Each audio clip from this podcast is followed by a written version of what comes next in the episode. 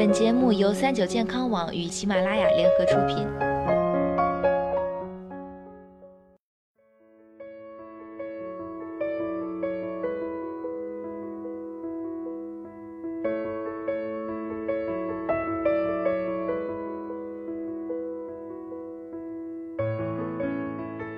Hello，大家好，欢迎收听今天的健康养生小讲堂，我是主播探探。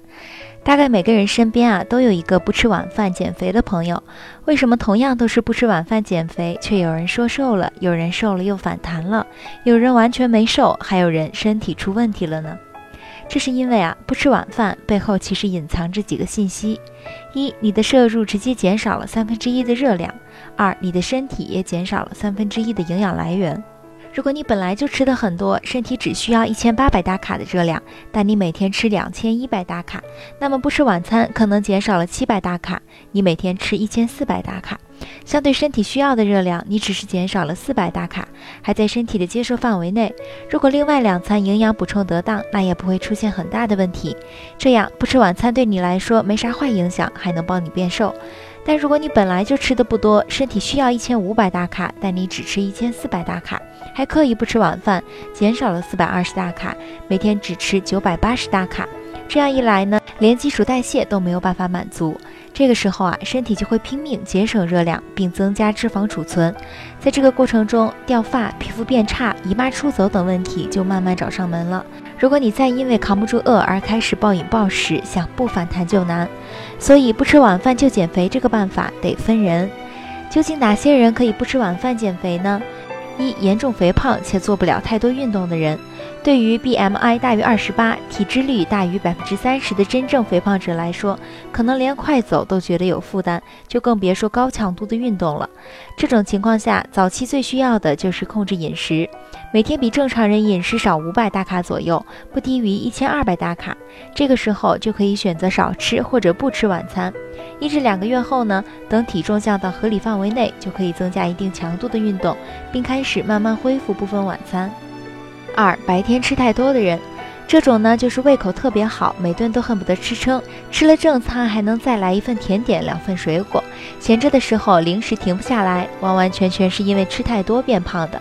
这种情况下，少吃或者不吃晚饭算是一个被迫的选择，目的是为了抵消白天吃过多的情况。但它有一个弊端是，不吃晚饭了可能会转向宵夜，甚至诱发暴食。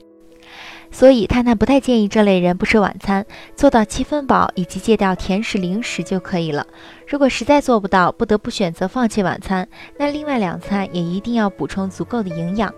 如果你不属于以上任何一种，那么还真的没必要刻意不吃晚饭，好好吃也是能瘦的。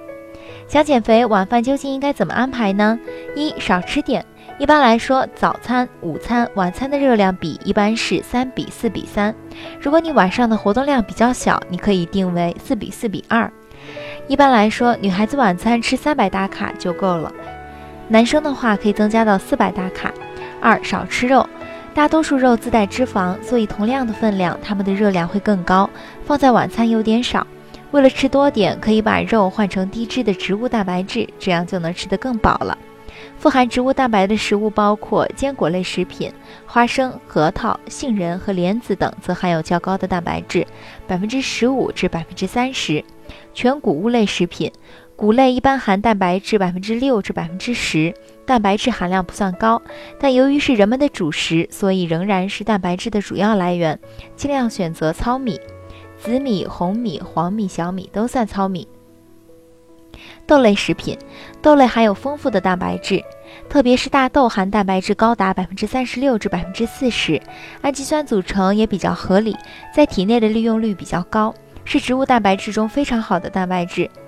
菌藻类食品，海带、银耳、黑木耳、香菇、蘑菇、各种菌子，建议每天保证吃一百克鲜重。三清淡点。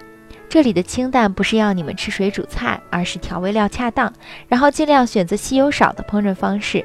比如炖、蒸、凉拌、烤、微波等。如果喜欢重口味，也尽量用天然调味料，比如黑胡椒、小米椒、花椒、柠檬汁、蒜等。